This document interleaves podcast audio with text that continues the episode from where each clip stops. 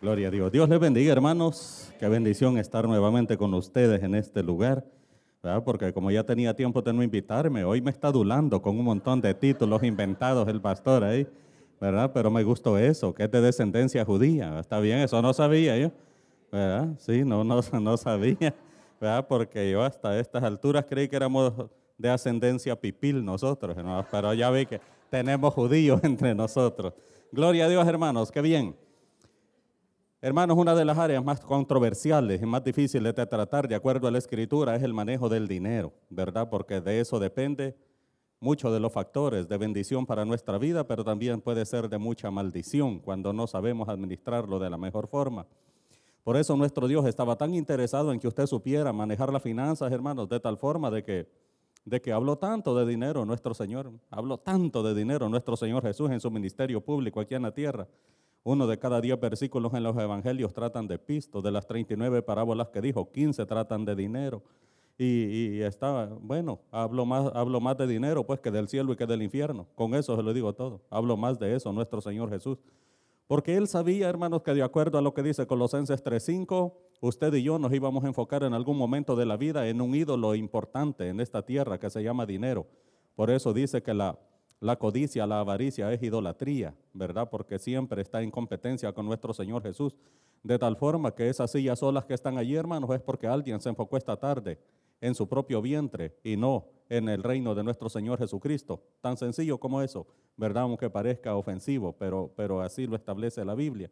Pero vamos a estudiar, hermanos, unos, unos aspectos que tienen que ver con el diezmo, pero también me quiero enfocar un poquito en el materialismo. Porque nosotros desde los púlpitos, hermanos, le decimos a la gente, me ofrende, todo lo demás, pero casi nunca les enseñamos a que dejen de ser materialistas. Porque creemos que hemos nacido para, para acumular chunches y dinero y todo lo demás, y al final está enfocado en tantas cosas, en dinero, y, y se olvida que el avance del reino de nuestro Dios funciona con dinero. El pisto mueve al mundo, hermano. El pisto mueve al mundo. Pero le voy a decir algo, es el obstáculo más fuerte que existe en su comunión con Jesucristo, el pisto. Ese es el, estorbo más grande que existe. Sin lugar a dudas, se lo digo, De acuerdo a lo poquito que conozco de la Escritura, el mayor estorbo para tener una buena comunión con el Señor es el dinero.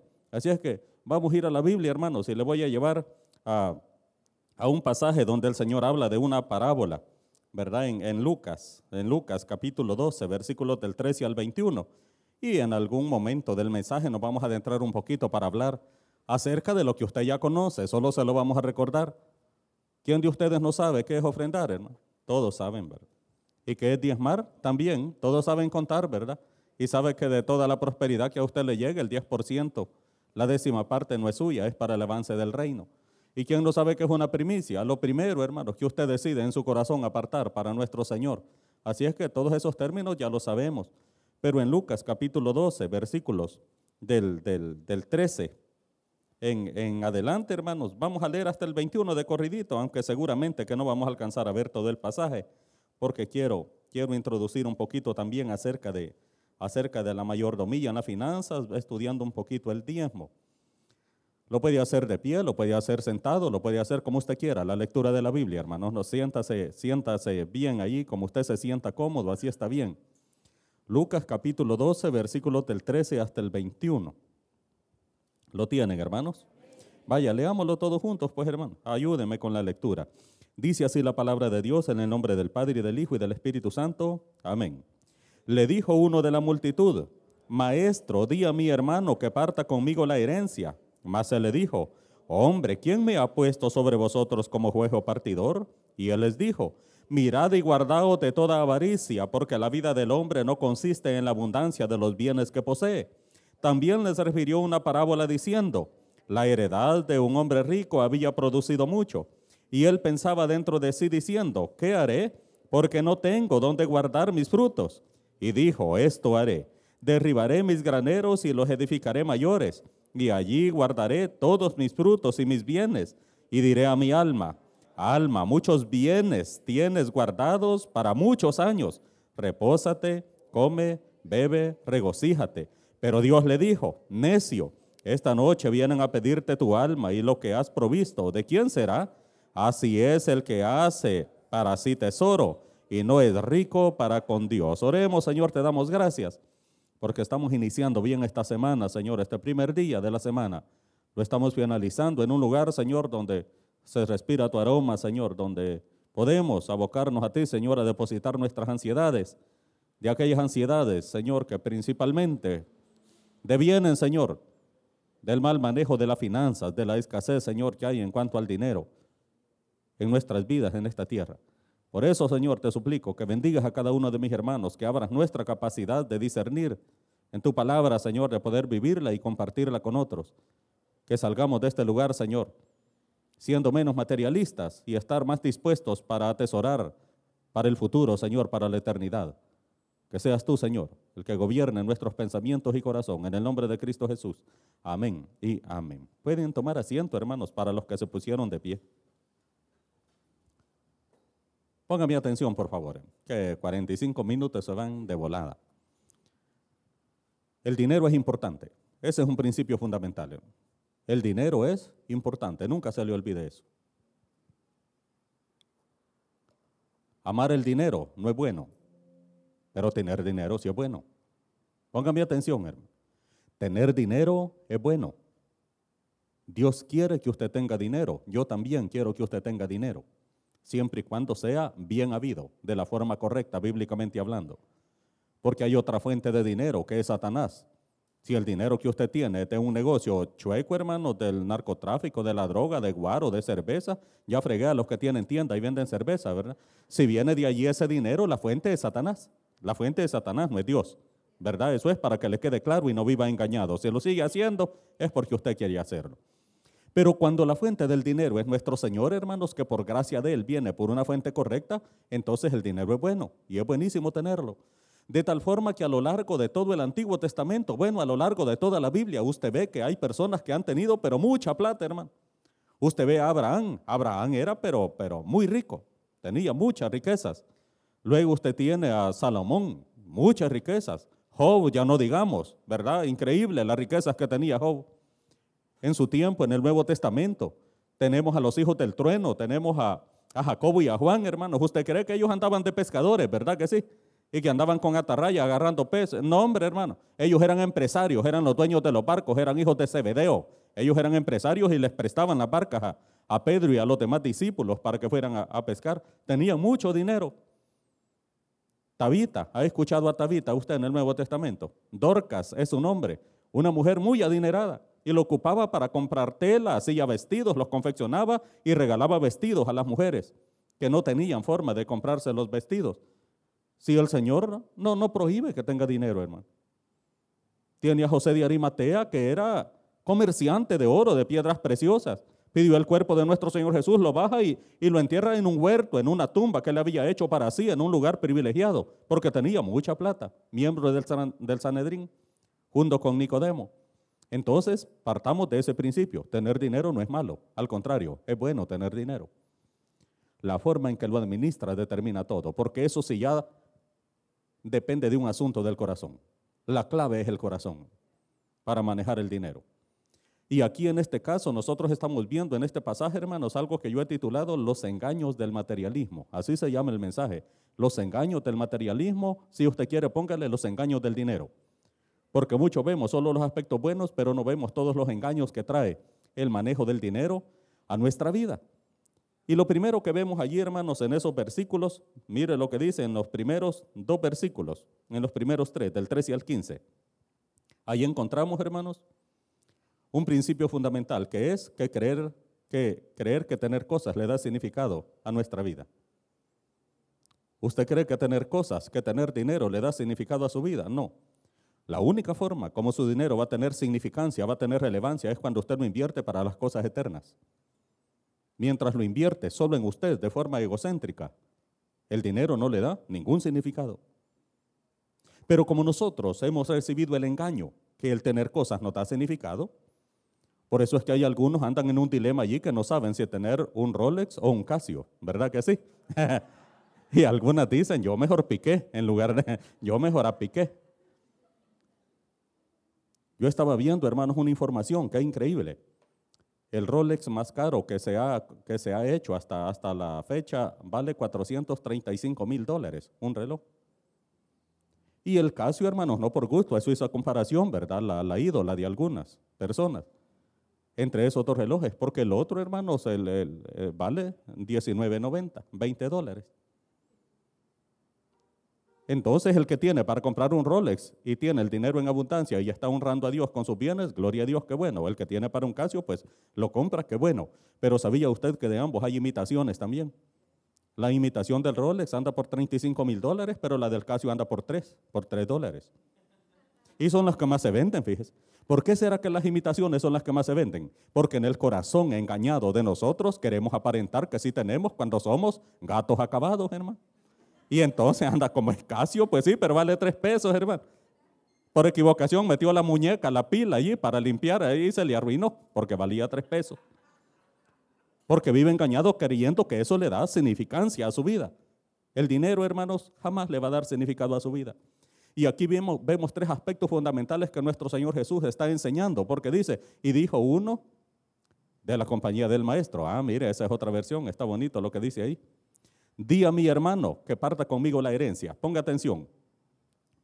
Cuando hay bienes, cuando hay dinero, cuando hay chunches, puede suceder lo siguiente. Puede suceder que haya codicia. La codicia es diferente de la avaricia. Ponga atención a eso. Mire cómo lo dice en la versión, Reina Valera, le dijo uno de la multitud, maestro. Ya existían leyes, hermanos, allá en, Deuteronomio, existía en el libro de números, diversas leyes acerca de cómo partir la herencia. Ya sabían que tenían que ir a una persona que jurídicamente tenía la autoridad para hacerlo, pero este no, este en la multitud se levanta un extraño y le dice a Jesús, di a mi hermano que parta la herencia conmigo. Y cualquiera lo primero que diría, ah, eso significa que había muerto el testador y no dejó testamento, sino que ahora es avintestato para los que son abogados, ¿verdad? Se me están comprendiendo perfectamente. Entonces, ellos quieren aceptar la herencia, pero como es un inmueble hay que partirlo y quieren que Jesús les diga, de aquí para allá te toca a vos y de aquí para allá te toca a vos. Mira, no. Allí no lo revela la Biblia, pero yo lo puedo intuir, hermanos por el poquito conocimiento de cómo se manejaban las leyes en el Antiguo Testamento. Probablemente este sujeto que se ha levantado allí en la multitud es alguien que tiene un hermano mayor que es el primogénito. Y como resulta que en esa época la ley de Dios establecía que el primogénito tenía derecho a la doble porción de la herencia. Entonces quiere decir que el hermano que no quería partir con él la herencia tenía dos partes, pero a él le había quedado solo una parte porque era el hermano menor. Y él decía, ¿y por qué no agarramos mitad cada uno? Pues si somos hermanos. Pero la ley ya le establecía de que si habían dos hermanos, la herencia se dividía en tres partes. Dos partes eran para el primogénito y una parte era para el otro. Así es que si usted es primogénito en su familia, dígale a su papá, seamos bíblicos, dígale, a mí me toca doble porción, ¿verdad? Y si es hermano menor, dígale al mayor, pero a los mayores el ángel de la muerte los mata porque son primogénitos.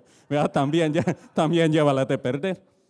Pero, pero lo más probable es que este hombre le estaba diciendo, él tiene dos partes y ¿por qué yo solo tengo una? No, hombre, que me dé para que agarremos mitad y mitad. Pero el Señor conocía de que había codicia en el corazón de ese hombre y él le responde de una forma sabia. Mire, porque él sabía que puede haber conflicto en el corazón de la persona porque va estresado, porque de una vez le llega dando órdenes a nuestro Señor Jesús. Decirle a mi hermano, hombre. Y él le dice, hombre, ¿Sabe cómo se traduce para nosotros esa palabra hombre? Como quien dice, hey Señor, ¿y, quién sos vos? Pues es una palabra de distancia, así. Como cuando usted va caminando y choca con alguien y esta señora. Ah, pues algo así, ¿verdad? Que él lo dijo, no hombre, ¿y, y, y por qué? ¿Acaso somos amigos para que vos me estés pidiendo eso? ¿Y acaso yo soy juez para que vengas ante mí a solucionar ese problema? Lo que vos tenés es un problema de codicia en el corazón. ¿Y qué es la codicia? Yo he sacado una definición cortita para que, para que usted pueda ver en qué consiste la codicia. Dice codicia es el deseo o apetito ansioso y excesivo de bienes y riquezas. El deseo, hermano, que no tiene nada, pero pasa soñando que ojalá se muriera mi tío rico y que me deje a mí de heredero. Se despierta a las 3 de la mañana y piensa si tuviera pisto yo que hiciera. Eso es codicia, el deseo o apetito desmedido, hermano. De querer tener, solo por querer tener. Esto es codicia. Eso tenía este. Pero también el otro era codicioso y eso sabía nuestro Señor. Por eso ya cuando da la respuesta, Él comienza a hablar en plural. Cuando le da la respuesta, más adelantito en el versículo 15. Porque Él sabía de que tanto había codicia en este que se había puesto de pie como en el otro que se había quedado con las dos partes. Aquel no le quería dar nada más a su hermano, este quería más de lo que su hermano tenía. Y él conocía que había codicia en el corazón y había mucho conflicto, porque le dice, hombre, que significa Señor, pero en una forma distante, es un término distante que le estaba diciendo de que por qué lo estaban queriendo meter en ese pleito a él. Porque hay conflicto. Cuando hay dinero, cuando hay bienes mal administrados, hay mucho conflicto, hermano. Y los conflictos por lo general siempre son en familia. Y dice en el, en el, en el siguiente versículo, hoy sí, vea lo que dice el 15. Y les dijo, ah, hoy ya no se dirige solo a ese hombre que le estaba preguntando, que le estaba pidiendo que partiera la herencia. Ahora se dirige a todos, principalmente al hermano mayor de él y a todos los que estaban enfrente. Y en esta tarde a nosotros. Mire lo que le dice en el versículo 15. Y les dijo, mirad y guardaos. Le estaba diciendo, tengan cuidado. Cuando hay bienes, usted debe de tener cuidado. Cuando hay mucho pisto, tenga cuidado. Y Jesús da una orden de entrada y les dice, tengan cuidado, fíjense y cuídense de esto. Pero inmediatamente hace una observación y les dice, porque la vida del hombre no consiste en la cantidad de los bienes que posee. Eso no le da significado a nuestra vida, la cantidad de bienes que posee. Por eso es que él inmediatamente hace una observación y les dice, ¿y de qué se tienen que cuidar? De toda avaricia.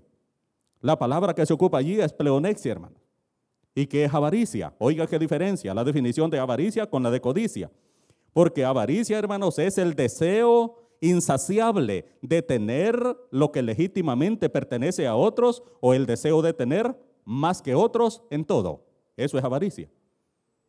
Usted no es que quiera irle a quitar los chunches, a robárselos a otro que tiene, sino que usted lo que quiere es tener eso igual o mejor en todo lo que ve en las demás personas. Eso lo convierte en un corazón avariento y allí es donde cae en idolatría.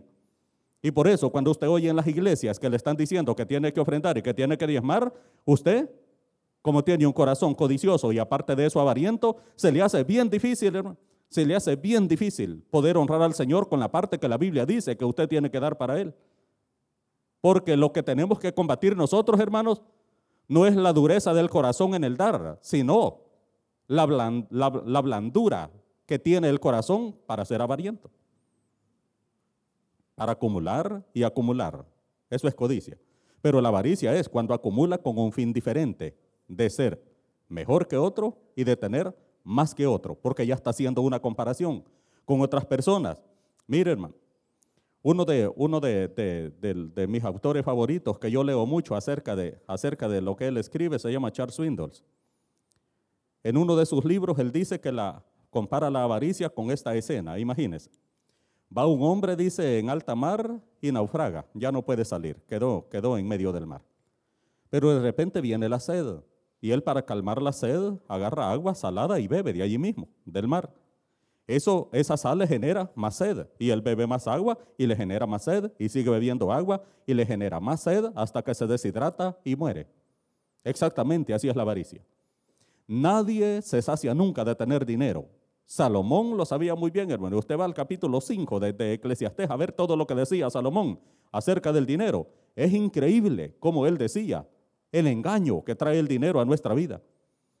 Es tan engañoso, hermanos. No, si quiere leemos el pasaje, aprovechando que tenemos ahí, ¿verdad? Que lo pueden poner. Veamos lo que dice en Eclesiastés 5, versículos del 10 en adelante.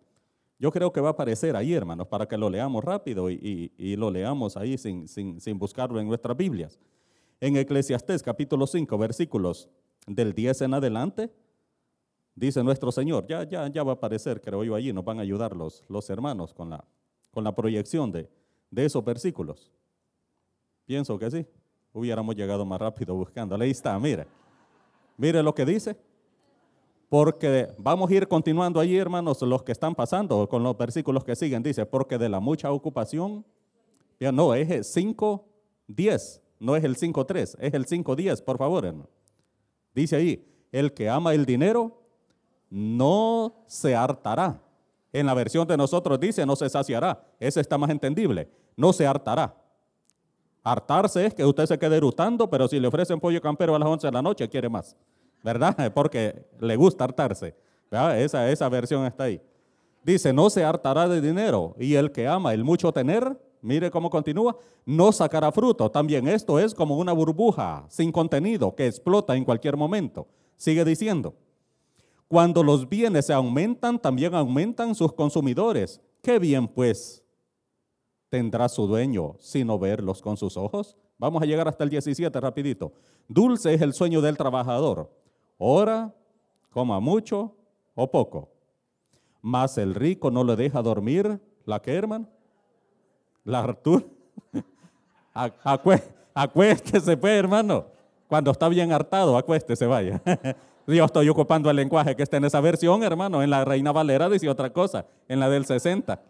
Mire, allí dice, hay una trabajosa enfermedad que he visto debajo del sol. ¿Y cuál es, hermano? La riqueza guardada por sus dueños para su mal. ¿Usted cree que está guardando pisto para su bien? Lo está guardando para su mal. Dios lo dice, hermano. Dios lo dice.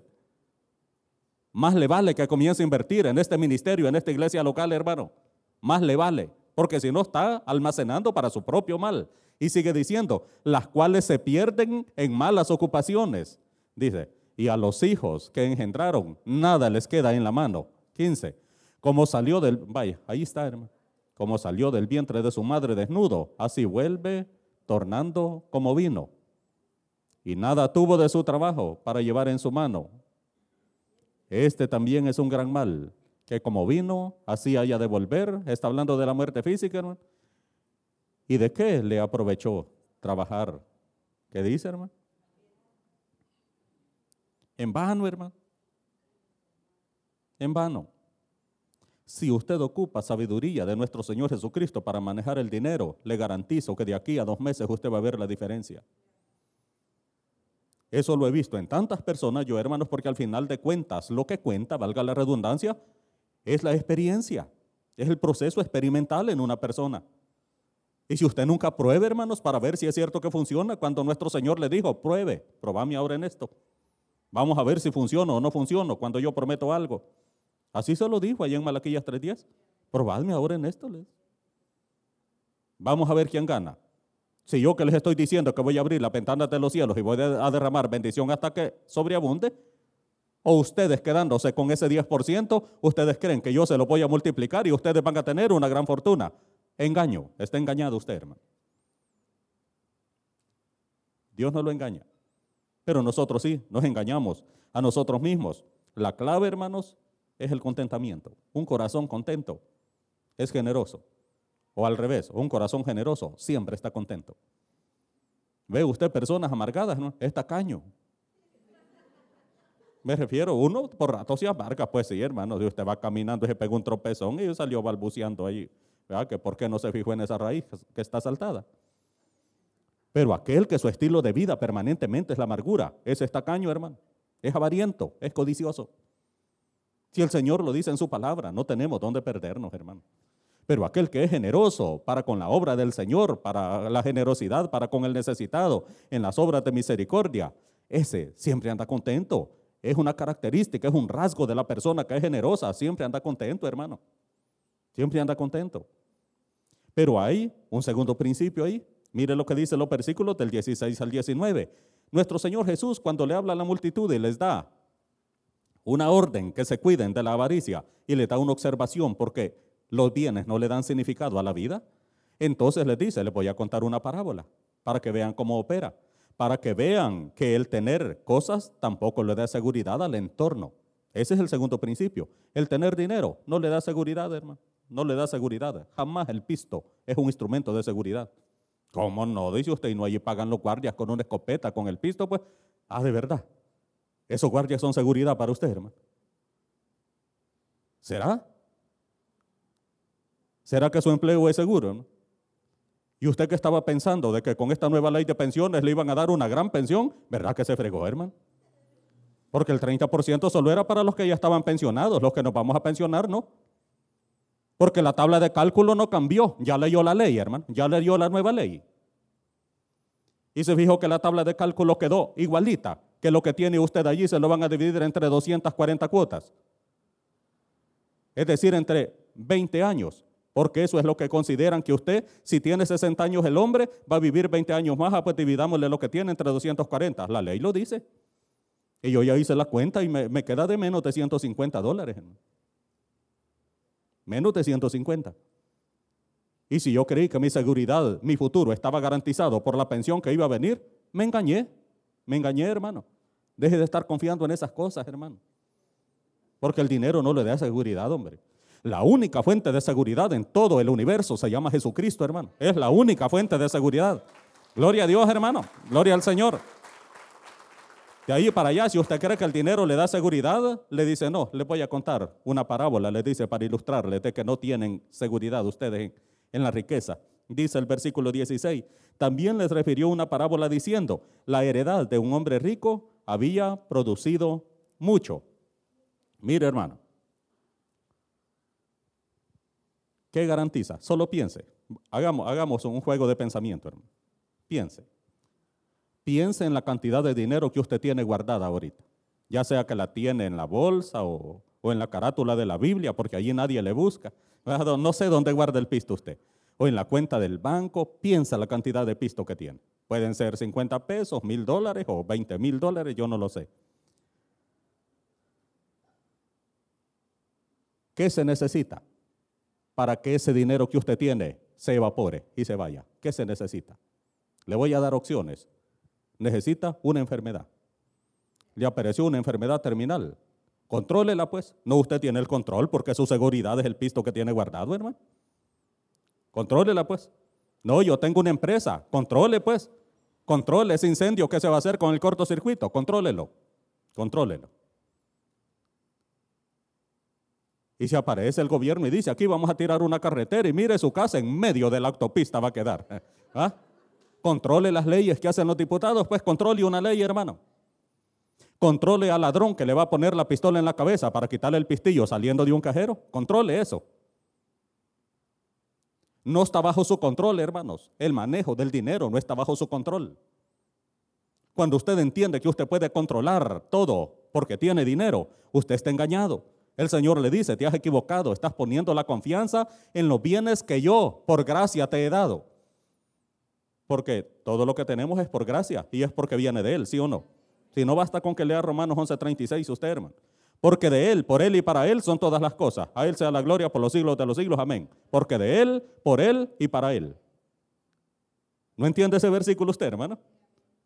De Él, por gracia. Para Él, para ponerlo a funcionar en el lugar donde usted lo adora. Porque es para Él. Y a Él vuelve todo. Por eso el rey David era tan sabio, hermanos, allá en primero de Crónicas que le dice, porque de lo mucho que hemos recibido de tu mano, de eso te damos. Hasta un cántico ha hecho un dúo hondureño, parece, hermanos, qué bonita esa alabanza de, de aquella, de la de antaño, una viejita. Muchas cuentas tengo con mi Señor, dice, muchas cuentas debo en mi Salvador. Si David, tu siervo, que fue un gran rey, dijo de lo mucho que hemos recibido de tu mano, de eso te damos. Allí está basado, hermano. La seguridad no está en el pisto. La seguridad está en Cristo. Y aquí, hermanos, en estos versículos de esta parábola, le vamos a sacar también algunas, algunas enseñanzas.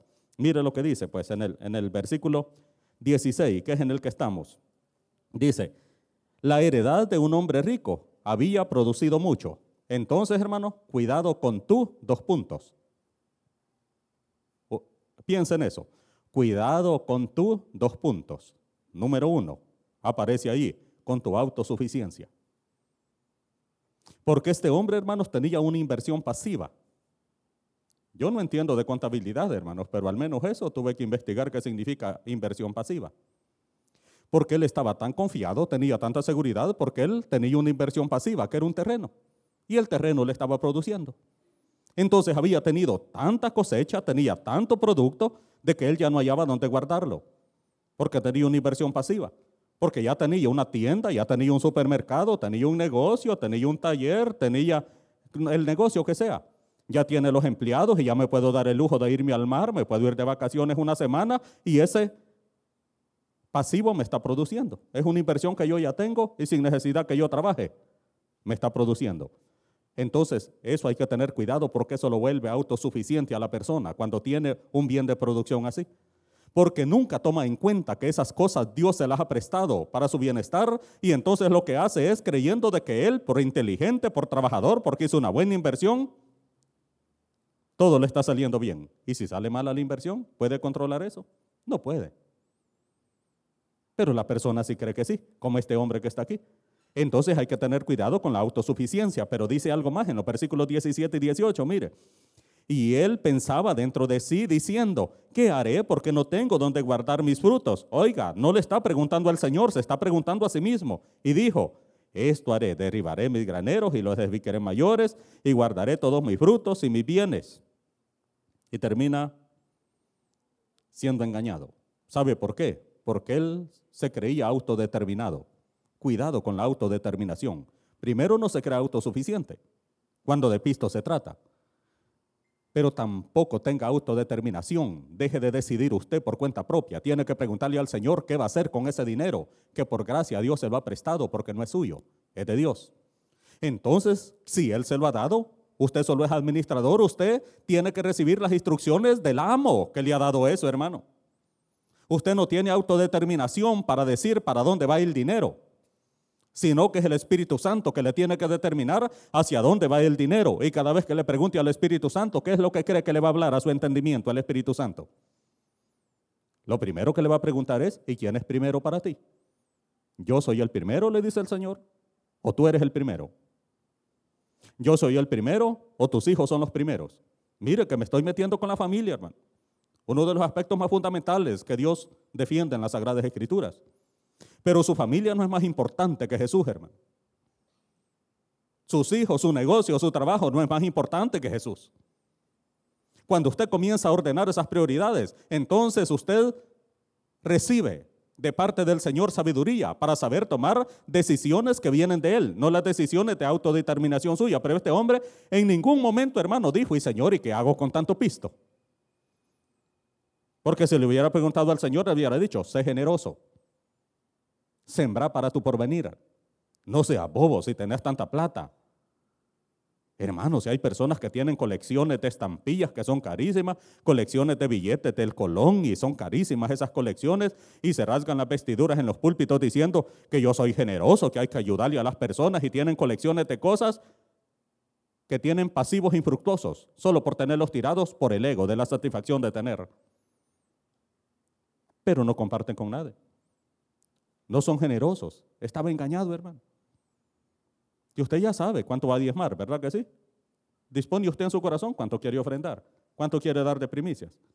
El Señor ni siquiera se lo impone, sino que le deja la libertad que usted decida cuando de ofrendas y primicias se trata. Cuando se trata de diezmos, y ya le da el, el, parámetro mínimo, le da el piso y de allí para arriba lo que usted quiera, de allí para arriba lo que usted quiera. Yo sé que fue eso ponerse de ejemplo, hermano, pero que sirva de, de ilustración nada más lo que le voy a decir. Yo cuando me comencé a congregar en nuestra iglesia central, hermanos, y, entendí eso, que teníamos que diezmar, yo comencé a diezmar 125 dólares mensuales. Ese era el diezmo que yo puse por años. Estoy hablando, hermanos, de allá por el 2001, 2000, 2001, 2000, por ahí. Y después, en una ocasión, yo me puse a leer algo acerca de J.L. Kraft, el, el productor de los quesos Kraft. Y en una entrevista que le hicieron a él, le preguntaron que por qué había llegado a tener tanta fortuna, tanto dinero en la venta de, queso. Y él dijo, porque el 25%, dijo, de todas las ganancias, yo lo invierto, dijo, en obras de caridad, ayudándole a los pobres, yo les ayudo, y mencionó los países a donde él, ¿verdad? Siendo filántropo, mandaba dinero. Y otro 25% dijo, yo lo doy a la iglesia donde me congrego, porque yo soy diácono de la iglesia bautista tal en Estados Unidos. Él era diácono de ahí. Y le dijeron, ¿y entonces de dónde viene la riqueza? ¿De las obras de caridad que hace? No, le dijo. Toda la riqueza que el Señor me ha prestado es del 25% que yo siembro en la iglesia donde yo me congrego porque de allí es donde el Señor bendice, porque eso sirve para alcanzar más almas para Cristo, porque estoy invirtiendo en el futuro, para el reino de nuestro Dios, estamos alcanzando a personas para Cristo, y yo estoy tan convencido que llegó no a diezmar, yo no sé cómo sería el término, porque daba el 90%, a noventear sería. Llegó a noventear, y varios ancho eso. Y yo dije, no hombre, vamos a ir probando, a ver si es cierto que funciona, y el 12, y el 15, y el 16. Hoy estoy quinteando, hermano. Hoy estoy quinteando. No se lo digo por jactancia, se lo digo, hermano, por si usted quiere tomar nota y hacer lo mismo. Oye.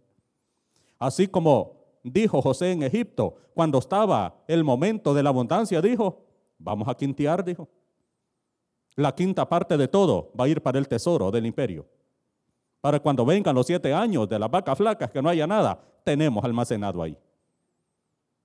Y daban la quinta parte, que equivale al 20%. Pruebe, hermano, yo no lo estoy diciendo. Que es obligación, siempre voluntario, siempre voluntario. Y le garantizo que Dios no le va a fallar. Eso sí se lo garantizo hoy. ¿Y cómo es eso, dice usted? Que yo veo que dice que el 20% y no sé qué, y aquí que allá. Hermano, si es que él no, le ha, prometido riquezas materiales en esta tierra, esas se las prometió a la nación de Israel, no a usted. A nosotros nos prometió bendiciones espirituales. Pero cuando usted le obedece esas bendiciones espirituales, nunca se quedan etéreas en el aire, hermano. Siempre se traducen en bendiciones materiales. Siempre, siempre, siempre. Siempre se traducen en bendiciones materiales. Y es llegar a tener el montón. No, llegar a tener lo suficiente en todo y estar contento con sustento y abrigo. Lo que resta de allí para allá, eso es riqueza. Eso es riqueza. Solo basta con que lea todo el capítulo 6 de Primera de Timoteo. A los ricos de este mundo les digo, inviertan en las cosas eternas. Usted dice, yo no soy rico, ¿cómo no? Si tiene más de sustento y abrigo, es rico, tiene riqueza. Y aquí, hermanos, mire qué es lo que pasa. Hay un autoengaño. Mire lo que dice, pues, en el, en el, en el versículo último que, estábamos leyendo ahí. Dice el, el 19, y diré a mi alma, qué engaño, hermano. Para comenzar, este hombre estaba relacionando pisto con alma. No tiene ninguna relación, fíjese. Pisto, como es material, se relaciona con lo material. Algo material no se relaciona con lo espiritual. Por eso es que usted es alma con cuerpo y espíritu. Tiene una vía física que se llama cuerpo para conectar con lo material y una vía intangible que se llama espíritu para conectar con el mundo espiritual, porque usted es alma. Pero este estaba diciendo, alma, tenés bastante pisto. Estaba confundido de entrada, engañado y estaba creyendo que iba a tener paz porque tenía bastante dinero, hermano. Ya casi terminamos, hermanos, el tiempo se va volando. Pero mire lo que dice el versículo 19. Muchos bienes tienes guardados para muchos años. Repósate, come, bebe, regocíjate. Ese es un autoengaño.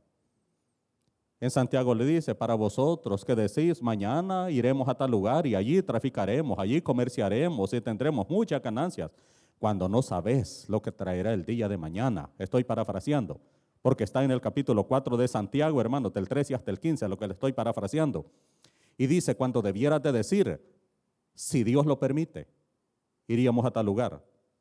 Porque la vida, dice, es como la neblina, que aparece por un momento y al rato desaparece. ¿Quién le garantiza a todos los que estamos aquí que mañana va a amanecer con vida usted, hermano?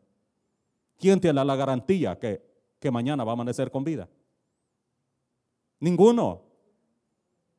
¿Y entonces? Mejor hubiéramos predicado antes de los diezmos, hermanos. Así hubiéramos diezmado hoy mismo todos aquí. Pero la regamos en pasar antes el canastillo, hermano. Tercer principio. Aquí está el corazón del mensaje, en esto que falta. Porque mire las palabras de nuestro Señor Jesús. Versículos 20 y 21 del capítulo 12. Dice, pero Dios le dijo, necio. Ponga mi atención, hermano. Le quiero explicar esa palabra, porque como nosotros aquí en nuestra cultura, hermanos, entendemos que necio es el terco, ¿va? Que le pide, papá, dame cinco pesos.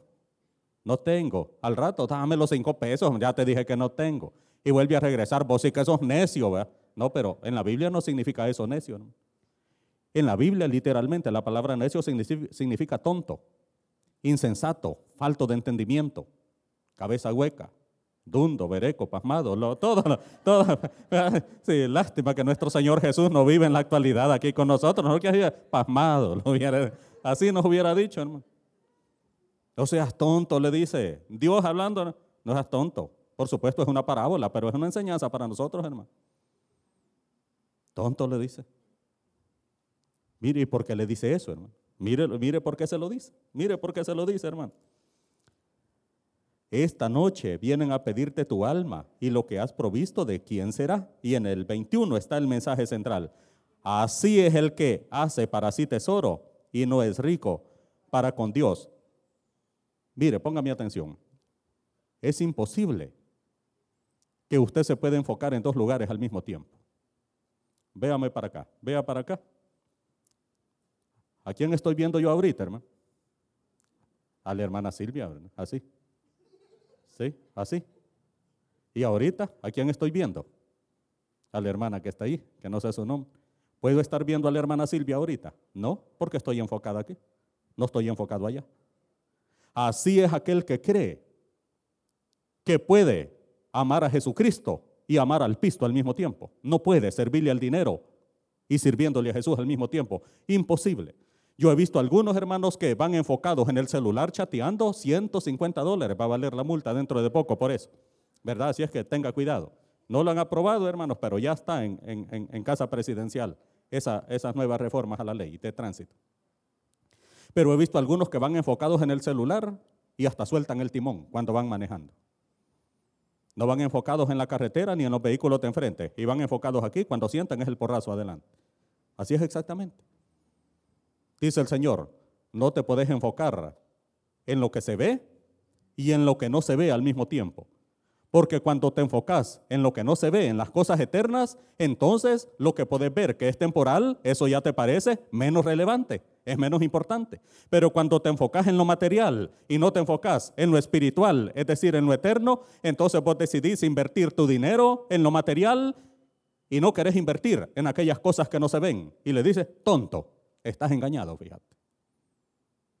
Estás engañado. Porque lo único que vale la pena es lo que vos vas a sembrar, lo que vas a hacer con tu dinero mientras estás en esta tierra, porque es lo único que te va a valer cuando has mandado otras personas para el cielo con ese dinero. ¿Y de qué forma lo hago? Usted ya sabe cuáles son los mecanismos, hermano. Eso ya no necesito explicárselo. Porque no nos podemos enfocar en dos cosas al mismo tiempo. En el cielo no va a importar si usted tiene un Rolex o un Casio. No va a importar, hermano. Si usted le va a Shakira o a Piqué, eso que, va a creer que le va a importar eso en el cielo, hermano. Y el pisto que usted tiene, ¿cree que le va a importar en el cielo? No, hombre, hermano. No, el hombre avariento, hermano, dijo, no, dijo, yo tengo tanto oro que échenme unos lingotes en la caja, dijo, cuando me vaya para el cielo. Yo me lo quiero llevar para el. Y llega allá, hermano, y le sale el San Pedro abriendo la puerta del cielo. ¿Y qué traes allí? Dije que le dijo, Oro, dije que le dijo, las riquezas que tenía en la tierra. Y comienzan los ángeles, guau, guau, mira este, vos pedazos de asfalto traen ese costal. Ve. Si allá las calles son de oro, hermano, ¿para qué va a estar pensando en llevar oro? Mira, este pavimento trae, le dijeron. pues sí. Cuando usted se enfoca en las cosas eternas, hermano, el pisto lo usa. Pero cuando se enfoca en el pisto, usted usa a las personas y al pisto lo idolatra. Y cuando usted hace eso, que está atesorando para esta tierra, para lo temporal, yo no le digo que no viva bien, hermano. Esto sí quiero que quede claro. Ya me pasé cuatro minutos, pero déme chancecito un minuto más. Mire, yo no es que esté en contra de que usted viva 120 años, hermano, y que tenga mucho dinero. ¿Sabe cuál es mi deseo? Que usted llegue a vivir los 120 años, que usted esté acostado en una cama mullida, así, mire, eh, adornada con cordoncillo de Egipto, como dice allá Salomón, y que esté bebiendo atol de lote en un tazón de oro, así, mire, y con granos de lote asado tirados encima del atol. sí, que bueno que tenga y que viva bien en esta tierra hasta el día que usted se muera. Si es que el punto no es ese, el punto es que usted no se desenfoque por esa fortuna que Dios le ha prestado, sino que el enfoque siempre esté en el reino de Jesucristo. Primero invertir en el reino de Jesucristo, después disfrute toda la riqueza que el Señor le dé, hermano. Ese es el orden establecido por Dios. Porque si usted atesora para sí en esta tierra y no atesora para lo eterno, ¿qué le dice Jesús a usted esta tarde, hermano? Tonto. Él lo dice, yo no lo dije. Denle un buen aplauso al Señor, hermano. Gracias, bendito Dios, te damos.